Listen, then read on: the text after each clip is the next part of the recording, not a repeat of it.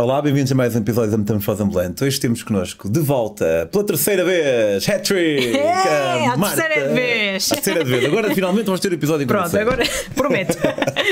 a Marta veio-nos falar da sua experiência no Nepal e também, especialmente, do, do seu trekking nos Annapurnas e o quanto sofreu e imagino também o quanto recompensador terá sido. Fiquem por aí, vão curtir.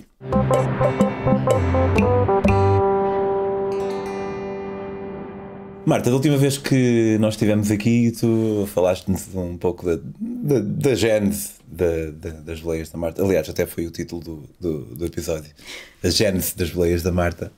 E, e, e, também na maneira em como decidiste tentar uh, viver disso e viver das viagens. Obviamente. Viver implica que se possa ganhar algum dinheiro das coisas que fazemos, mas também, por vezes, estamos a viver daquilo e não estamos a ganhar nada com isso. Foi mais ou menos isso que fosses, fosses fazer para o Nepal? Ou? E foi exato, mais ou menos isso. Portanto, hum, depois dessa grande experiência, voltei a trabalhar no tuk-tuk, que era já um trabalho que eu, que eu tinha antes de. Podes-me falar disso só um minuto, porque eu acho que isso é bem engraçado. Opa, foi, foi altamente. Tu tuk-tuks em Lisboa? Agora, infelizmente, não, mas uh, sim. E, e, portanto, eu, eu, acabei a minha experiência de intercâmbio em Macau, Tailândias e não sei o quê. Cheguei a Lisboa e, e, acho que eu nunca tinha reparado, mas eles já existiam. E há tuk-tuks em, em, em, Lisboa. E eu, pá, isto é uma excelente forma de trabalhar, ganhar dinheiro, contacto com turistas, mostrar a minha cidade. Pá, e lá arranjei um contacto, mandei um currículo e comecei a trabalhar no tuk-tuk em Lisboa. E, e sinceramente foi a, a maior fonte de rendimento que eu tive para olha, para usufruir nas minhas viagens e para realizar as minhas viagens. Ganhas fixo ou é a viagem? É a viagem, é, por comissão. Portanto, também só nas épocas mais altas é que dava mais dinheirito, mas agora há cerca de um ano que já. Portanto, não, não faço. Deve ser fixe, está ali na boa. É altamente. E eu no início, sabes, cansava-me e dizia para onde não vou, para onde não vou, mas agora, não estando lá, tenho saudades daquilo. Tens o tuk-tuk, um tuk-tuk elétrico, pá, está tá sempre aí malta todo o mundo, já apanhas pessoas de todo o mundo no tuk-tuk, contas as tuas histórias, que eu acabo por contar as minhas histórias, mostras a tua cidade e é espetacular. Ok, então tu fizeste isso durante algum tempo? E, e, espero continuar a fazer, não sempre, mas pontualmente, porque é uma coisa altamente, eu gosto imenso. E ganha-se ficha. É a tua praia. É a minha praia. A praia, no sentido em que eu tenho a minha praia, que é literal, uh, o sítio onde nós vamos buscar algum dinheiro para depois continuarmos a viver nos nossos sonhos. Exatamente. Desta forma. Tu fizeste isso durante algum tempo e depois decidiste. E, e, e, e, quando estava a trabalhar, tive uma amiga minha que, que, me veio abordar, que sabe que eu já tinha tido aquelas experiências todas de viagem. Disse: Olha, a minha amiga Teresa está no Nepal agora e, e, vai regressar dentro de um mês e, é, e eles estão à procura de alguém para, para a substituir. Então ela está a dar aulas de português numa escola porque há imensos nepaleses que, vêm, que vivem em Portugal portanto, e que vêm para cá, e, e a ideia do nepalês, dono da escola, era que eles já viessem com algumas bases do português. Um, ehm, eles dão-lhe estadia, dão-lhe um X para, para a alimentação e tu só tens de dar, dar aulas. Aquilo era para aí 4 horas por, por dia, era só a parte da manhã.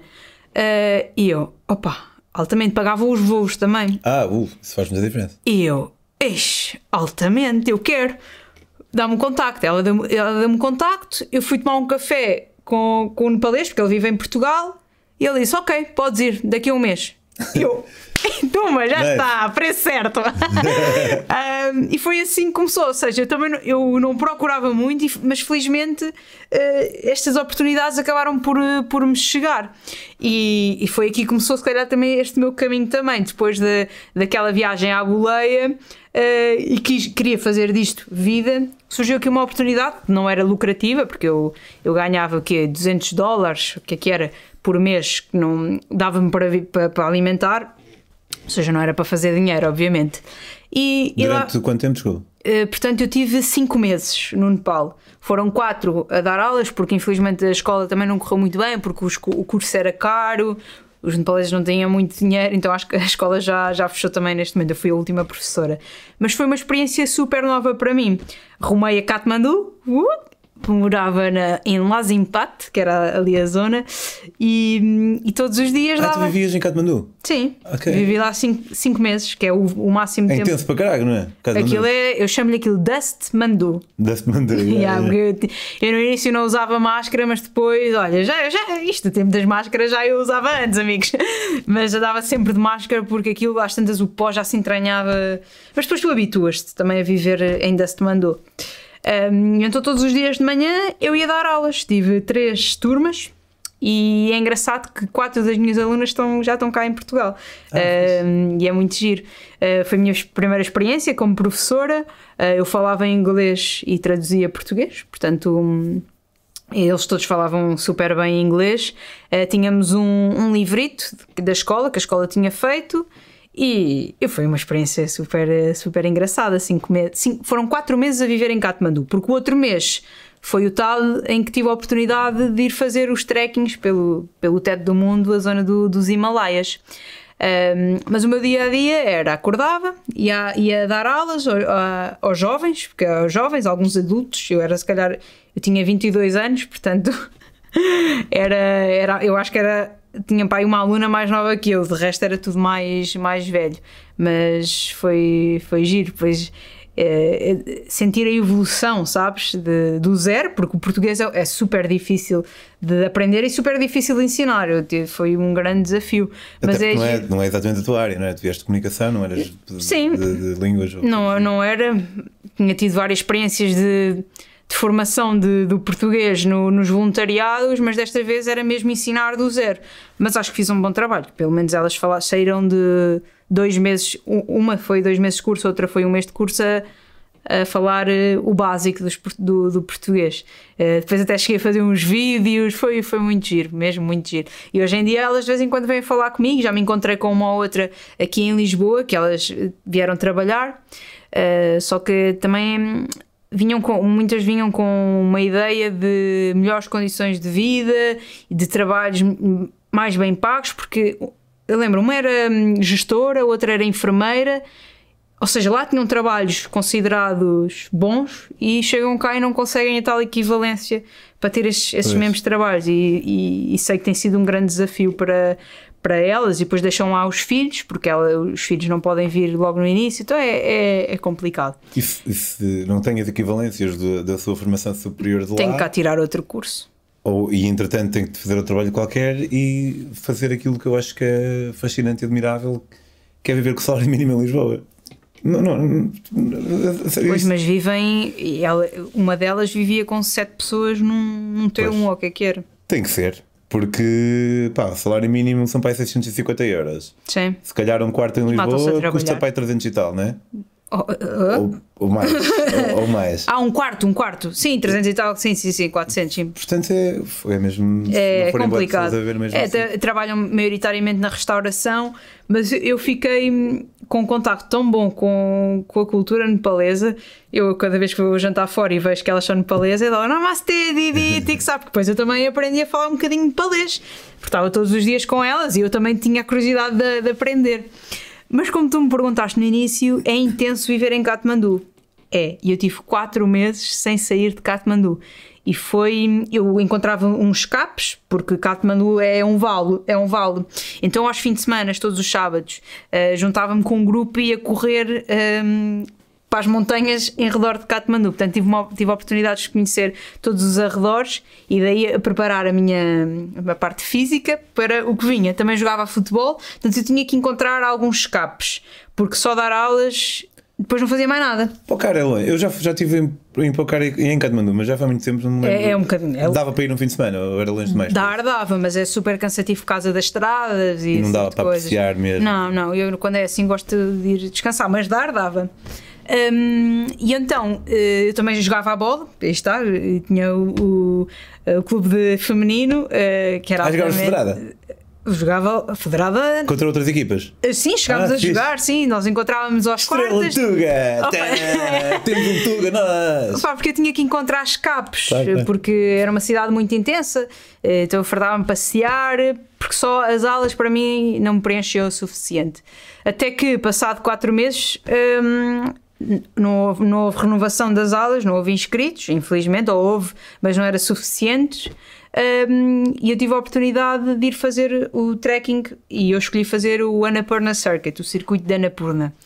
Só que eu estava com receio porque tu, era a primeira vez que eu ia fazer um, um trekking uh, a altitudes superiores a 3000, aquilo, uh, portanto o ponto mais alto é 5600 metros, que é bastante alto. E eu nunca tinha feito nada disso e não tinha companhia, ia sozinha, então ia assim com um bocadinho de receio. Mas aí está, tinha que ir, não é? Porque não, é, o medo que nos consome não ia ficar e não, não viver estas experiências.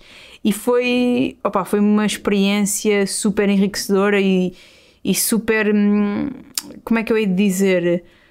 Uh, preencheu-me de certa forma o espírito, a alma, o corpo, tudo. Um, eu comecei e passar dois dias já, já tinha um grupo. Ah, era o que eu te ia perguntar se. É, conheces logo pessoas, é, é impossível. A, a, caminho. Eh, sim, ou, ou, tu queres ficar sozinho, e se queres ficar sozinho, vais na tua, e não, mas encontrei logo uma, um, um casal espanhol pá, espetacular, e depois oh, oh, fomos andando e, e, formámos um grupo, éramos 5 ou 6 pessoas, cada um ia ao seu ritmo, mas juntávamos sempre depois nas mesmas tea houses, portanto que aquilo eh, funciona, tens etapas, faz os quilómetros que quiseres, mas há sempre. Livremente, sem guia.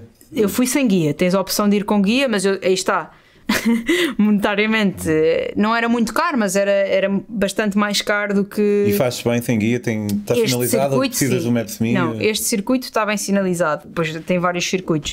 Uh, e eu aconselho, opá, aconselho vivamente e sem medo de, de, ir sozinho, só se tiveres mesmo algum problema de saúde ou, ou por exemplo, que não consegues carregar as coisas, que há muita gente que contrata os chamados porters, uh, mas opá, eu não. Que é diferente de um Sherpa? Uh, um Sherpa não é necessariamente um porter, Sherpa é, é uma etnia. Uh, bem, acho que não estou a dizer nada de, de, mal. Sherpa é as pessoas que vivem na montanha, mas eu acho que é um, uma etnia. Nem toda a gente que vive nas montanhas é Sherpa. Okay. Acho que não estou a dizer nenhuma. Uh, nada, nada mal. Mas o porter é a pessoa que te carrega as coisas extra que tu não consegues carregar e é um trabalho, atenção, e tem que existir. Portanto, mas eu pá, leva as minhas coisas, sou eu que as carrego e pronto. E, e se levar coisas a mais, paciência tua, deixas pelo caminho ou carregas. Mas pá, eu via, mas havia, havia coisas que me assombravam. Era pá, aquela, aquela malta toda. Eu não sei o que é que eles levavam para uma semana de caminhada, mas eu via os, os porters tão carregados, tão carregados, tão carregados Pá, aquilo parecia quase que levavam frigoríficos às costas, literalmente. Eu não sei o que é que aquelas pessoas levavam. Se calhar levavam tipo secadores, sei lá eu, sei lá eu, não sei. As pessoas têm que ser minimalistas quando fazem este tipo de viagens. Eu estava a explicar, em cada aldeia havia as chamadas tea houses, que. Hum, havia tipo mini hotéis, não se chama hotéis, tu chegavas lá e depois podias negociar, uh, se ficasses lá a dormir não pagavas a estadia, mas tinhas que tomar o pequeno almoço e, e jantar, portanto pagavas a comida e não pagavas a estadia, depois dependia, tinhas que sempre e negociar. lembras mais ou menos quanto é que era? Um, olha, eu acho, eu acho que era tipo 6 euros o prato, Pronto, nada ridículo. Não, não era nada ridículo. Caro para o Nepal, mas tendo em conta a envolvência. Eu acho que tinha um orçamento, porque eu, depois eu, o problema é, é quando eu meto uma ideia na cabeça em um orçamento, eu gosto de seguir à risca. Claro que há dias que posso exceder, mas há outros dias que até não. E eu lembro-me que na, na, minha, porque eu fiz dois trekkings, no meu segundo eu queria gastar, não no máximo, era entre 10 a 15 euros, já não me lembro ao certo quanto é que era Opa, e fiz este, este budget e foi engraçado que nessa outra viagem houve um rapaz que se juntou a mim e disse: Olha, é assim, eu estou a viajar com este budget e ele assim: Olha, aceito, também vou viajar. e ele surpreendeu-se e disse: Opa, obrigada Marta por este desafio, porque isto foi um desafio enorme. E não era deixar de comer, era simplesmente comer o necessário. E há, uma, há um prato típico do Nepal que é o dal bat. Eu aconselho a provarem aqui nos restaurantes nepaleses que é um espetáculo. Que é dal bat power, no shower. 24 hour no shower. O que é que isto quer dizer? O é um, um prato com arroz, com dal, dal é as lentilhas e depois com, com, sabor, com sabor, com curry qualquer.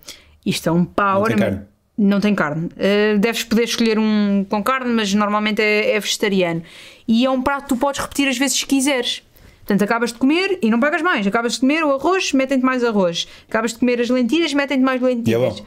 É delicioso aquilo, fogo, é mesmo bom, já me está a bala. E eles diziam que era o Dalbat Power, Dalbat Força, 24 horas, porque dura 24 horas, no shower, sem tomar banho. Portanto, era. É um... Opa, o que é que rima com power? Shower. no shower. Exatamente, mas é um, um ditado que eles estão sempre lá a dizer porque é o prato que comem todos os dias ao almoço, e se calhar o pequeno almoço é sempre albate, de albate, de albate. E esse é super bom, aliás, quando eu vivia lá é um prato ridiculamente barato, era tipo, entre, havia sítios que era 50 cêntimos, outros eram 1 euro e podias repetir. um, e, e eu comia quase todos os dias isso. Obviamente na montanha é, é, é o dobro ou o triplo do preço, porque quem é, que, quem é que leva as coisas lá para cima são as pessoas, os porters, os burros, portanto é normal ser, ser mais caro. Um, mas esta experiência tornou-se super desafiante. Portanto, eu, eu fisicamente já estava um bocadinho melhor do que estou hoje em dia, uh, porque fazia as tais corridas, jogava a bola, mas a partir dos 3 mil metros, aquilo deixa de ser só um esforço físico, mas também muito psicológico. Aliás, toda a caminhada é um esforço muito psicológico, porque a respiração já não é a mesma. Uh, o batimento cardíaco já não é o mesmo, o cansaço de todo o percurso já, já, já começa a consumir no corpo, dormir, dormir poucas horas, uh, não, o frio, tudo isso. Um, E eu lembro-me de chegar a um sítio que, que foi um dos sítios mais espetaculares que tive até hoje, que é o, o Tilico Lake, o lago Tilicho, que fica tipo a 4 mil metros de altitude. Suponho que sempre um bocadinho frio, não? Por causa de tudo. Sim, um bocadinho frio. Não, não foi. Eu fui numa altura fixe, que eu, eu fui tipo outubro, que é aquele limiar entre o inverno e o poderes ir e o não poderes ir. Mas não estava frio, estava frio, atenção, mas não estava aquele frio radical. Ah, aliás, só houve um sítio que eu tremi mesmo de frio nem consegui dormir. Ah, e cheguei a este sítio, primeiro foi 5, aquilo era 2 km e dem- demorei, olha, demorei horas e horas a fazer aquilo, porque era a subir e tu dás tipo dois passos, dois passos e, e é muito físico. Tu queres lá chegar e há muita gente que não chega, porque tu fazes esta caminhada e não sabes Muito se vais chegar ao topo. É físico e psicológico, é os dois. Como tocaste aqui? É porque é físico e é os dois. sim, é sim. estar a trabalhar os dois. Ok, ok. Porque o físico está super cansado, mas o psicológico tem que dizer quer, quer, quer. Mas o teu corpo pode não aguentar. Tens o mal da altura. Eu vi muita gente, vi pá, aí dois casos em que o helicóptero teve que chamar as pessoas porque o mal da. Viste? o- a chamar- sim, sim, eh, teve que ir buscar as pessoas porque o mal da altura, eh, pá, aquilo foi ridículo. Eu achava que aquilo era mentira, mas não. Eu vi uma pessoa, parecia que estava com os copos. Tipo, a andar todas onze, porque A sério? tá- sem oxigênio, yeah. todas onze, não sei o que, aquilo eh, se bate. Há pessoas eu fiquei com um bocadinho de dor de cabeça, mas quando aquilo bate a sério, há pessoas que morrem, não é? Não é Sim. brincadeira. Não Portanto, tu, come- é, tu começas este, tu começas o trekking e não sabes se vais chegar ao fim, ao fim entre aspas, ao objetivo que é o Turungla Pass, que é o cume, portanto que é o passo. Uh, E eu não sabia se ia chegar, mas eu queria muito. Mas antes disso, eu fiz um desvio para ir a, tal- a este lago, que é espetacular. Quem tiver a oportunidade para ir ver também no Google, para depois ir lá, Podes que é? Tilico Lake. Tilico. Tilico ou Tilichu, não sei muito bem é- como é que se diz. E hum, e está a 4 mil metros, e eu passo a passo cheguei lá, mas assim que cheguei, olha, desatei a chorar. Porque é aquela coisa, pá, isto custou, mas isto valeu cada passo, cada sofrimento. E aquilo foi mesmo, mesmo, mesmo espetacular. Depois continuámos hum, a fazer. Digo continuámos, porque eu já eu ingressei com aquele grupo e foi ainda hoje a Laura, que é uma, das, é uma espanhola, vem-me visitar às vezes a Lisboa. Que é giro estas coisas dos viajantes, nós conhecemos e há alguns que realmente. Olha, ficam para o resto da, da vida porque temos experiências eh, inacreditáveis juntos, juntos e que nos marcam. Depois foi continuar o, o trekking até chegar ao tal Turungla Pass, que era o passo mais alto do mundo, ou uma coisa assim. Hum, O que é que é um passo? o pa... Epá, depois, calhar, não se diz passo. Tra... Tra... Epá, aquilo é um passo. Turungla Pass. Ah, ok. Sei. Opá, não sei dizer, meu. Não sei a tradução. Mas é um. Não, é um. é- Passas de uma montanha para a outra, por isso é que eu digo que é um passo. Ah, ok, ok. Passas uma montanha para Passas de um lado para o outro. Estás a subir e depois desces. outra. Ok. Como é que isso se chama? Um É um passo. lá passo. É um lá passo. Pronto, é isso. Que é tipo, é ficar sem. é? Agora já estamos esqueci, 5400 e qualquer coisa metros. Ehm, e, e- e então aí foi o concretizar. Mas há um, termo que é um, mount- um termo que é mountain path. É tipo. Só que eu não sei muito bem o que é que queres dizer. Pois não sei, aquilo é o passagem passo. O nome do Olha, passo. vou à net, meu. É, é, vai, né? pá. Mas não saiam do vídeo, vá. Já, não dá, vou net depois. Vou net depois. Um, E, e aí foi, foi o culminar de toda, de toda a viagem, de todo este caminho. Porque o objetivo é chegar a fim, obviamente, mas o, o, o principal objetivo era chegar àquele sítio, que é tipo o auge. Foi o mais alto que eu tive na, na vida. Pronto, sem ser quando estou a voar no avião.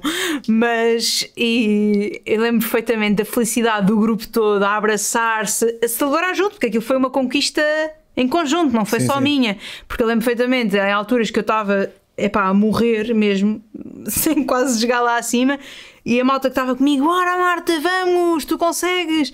Opa, e isto é espetacular. E foi, foi uma, uma grande experiência esta do, do, do, do dos Anapurnas. Depois, passar duas semanas, fui fazer outra, outro trekking. É, Já estava vacinada, que chama o Langtang e Gosai Kund Lakes, que foi um trekking um bocadinho mais pequenino e eu já estava tão bem fisicamente e psicologicamente que fiz aquilo, olha, tão, tão rápida. Eu lembro que eh, comecei, uma miúda israelita estava, uh, começou, começou ao meu lado, não, passámos, disse, ah, tudo bem, não sei o quê. Estava eu a voltar, ainda estava uh, a voltar, passado uns dias, estava eu a voltar, ainda estava ela a chegar a uma zona. E ela disse, tão rápido, ah pá, estou estava bem, sabes? Yeah, yeah. E dava-me gozo estar a, a desafiar-me fisicamente. Isto já foi da segunda vez que eu já estava hum, altamente. Agora, se voltasse lá, coitadinha de mim. Um, esta zona também é muito, foi muito marcante, porque Langtang foi uma das zonas, ou se não a zona mais afetada pelo terremoto. Uh, morreu muita gente mesmo e a aldeia ficou completamente destruída porque houve uma montanha que desabou mesmo uh, por cima da aldeia e nós no, no, neste trekking passamos mesmo por, uh, por cima da aldeia, que está subterrada, e, e foi um bocadinho chocante ver, ver também um bocadinho essa história que é, faz parte do Nepal e ao longo desse trekking também víamos muitos memoriais de, de turistas que morreram pelo caminho. Uh, e depois Langtang que é mesmo uma aldeia foi construída mais à frente e eles estavam ainda todos em reconstrução. Portanto foi, foi bom sentir que estava a apoiar um bocadinho aquele comércio local e negócio local naquela altura que foi passado dois ou três anos do, do terremoto. Já não lembro muito bem em que ano é que foi o terremoto, mas foi para aí três anos depois que eu fui ao Nepal. E foi, foi altamente essa, esta viagem também. Depois foi Gosai Kund, que eram os lagos sagrados. E, e, é lindíssimo. E todas estas paisagens são espetaculares. Por acaso não voltei a ter nenhuma experiência de trekking assim puro e duro tão intensa e tenho saudades disso. Pá, sabes, um, aqui da, das, da, curiosamente, do, sempre que eu ouço o pessoal aqui não estamos a falar de, experiências, eu gostava de as ter também. Mas agora estou a ouvir a falar e sempre me fazer isso. E estou-me a lembrar quando teve aqui o Fábio Inácio a falar da caminhada dele, Sim. também fiquei tipo, curti, vai fazer aquilo. E não sei se está a surgir em mim um tracker, como sabes, eu estive em Cabo Verde durante um mês. Pá, eu estive no Nepal e não fiz uma única caminhada. E uh, fui à Madeira, não fiz uma única, uma única levada. No, em Cabo Verde fazia todos os dias. Acho que está, está a surgir aqui em mim um caminhante, sem que pá, levei o meu joelho ao limite, não, isto, não sei quanto é que isto vai durar a, a curar. Mas eu estou a vir e, está-me a dar boa vontade de, de fazer. Opa, é, um, é porque é um desafio. É que no Nepal é o, é o must. É, é, é, fiz, claro. é o must lá. Claro, mas é porque é, é um desafio enorme. É, é, é quase como andar de bicicleta também, só que é a pé. Bom, e. Mas é mais. Mas é, é como andar de bicicleta, mas mais bonito. Em, em termos de vistas, sim. Quer dizer, depende, mas podes, podes ir de bicicleta. Temos o Diogo, o Diogo Tavares fez, eh, fez bicicleta. Este circuito da Anapurna fez de bicicleta, que eu estou a falar, fez de bicicleta e a meio. Uh, a meio não, antes de começar, partiu-se o. Como é que se diz o coisa da bicicleta? O do pé. Descanso, o pedal. O pedal, então aquilo, quase que fez aquilo como monopé. A sério? Yeah, olha, um bom convidado. Não, não, nunca ouvi falar, por acaso, shout out, Diogo quê? O Diogo Tavares, grande Diogo. É o próximo que vem aqui ao meter-me voz okay. Sabes que pá, como nós não somos muitos, nós os viajantes acabam por conhecer-se todos, mas por acaso o Diogo não, não estou a ver quem é. Muito bem, Martinha, muito obrigado. Pessoal, se quiserem uh, acompanhar as próximas, esperemos nós, eternas viagens da Marta, podem fazê-lo em Boleias da Marta, Instagram, Facebook e YouTube. YouTube não só viagens, mas também diferentes projetos nos quais ela se envolve, como, por exemplo, comprar uma carrinha e transformá-la uh, numa camper van, numa autocaravana, autocaravana uh, que é uma cena que está tá, tá muito em voga. Tá. Sabes que eu achava que queria fazer isso? Até depois dediquei um mês em minha casa lá a arrumar uns anexos e tal e percebi que se calhar prefiro hum, dedicar tempo à casa. Uh, mas percebo que seja uma cena fixe de fazer e É mais um desafio. é aí. gratificante. tipo, é fixe olhares para, um- para uma carrinha e veres algo. É mais por aí que eu vou fazer também. Em que etapa é que estás? Desculpa? Em que etapa é que estás? Neste momento eh, eu estou a, a isolar a carrinha. Ok. Yeah, pronto, vão acompanhando. Vais partilhar mais que um, imagino, ao longo do. Sim, pelo menos eu vou partilhar toda a transformação da carrinha, passo a passo. Passo a passo. E Fixe. 6-0 de atenção, é a primeira vez que estou a fazer isto, portanto vai ser engraçado. Yeah, fixe, excelente. Acompanhem. Tirando isso, meus caros, se quiserem apoiar a Metamorfose, podem fazê-lo em patreon.com barra metamorfose ambulante ou podem também comprar os meus livrinhos, também é uma ajuda fixe. Podem fazê-lo em daquiali.com. Esses três livros provavelmente têm viagens de uns 50 ou 60 países. Portanto, acho que há sempre há gostos para todos. Mas o que podem fazer para já é dar aquele belo daquele subscrever este canal que é o Viagens Beleza. Marta, até uma próxima vez. Obrigada. Pessoal, até para a semana.